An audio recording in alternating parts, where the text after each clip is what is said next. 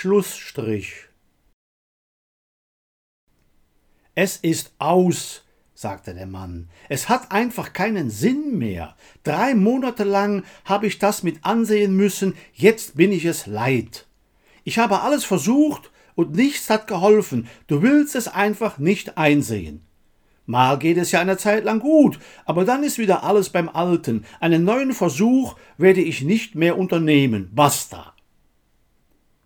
Seine Frau wirkte deprimiert und niedergeschlagen. Willst du es nicht doch noch einmal versuchen? Nur ein einziges Mal?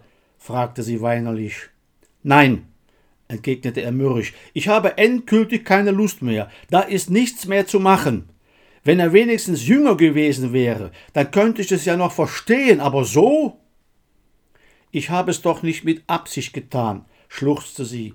Es ist einfach passiert. Es tut mir ja auch leid, aber es ist nicht meine Schuld. Ich bin zu ihm hingegangen und da ist es eben leider passiert. Schweigend saßen sie einander gegenüber und dachten nach.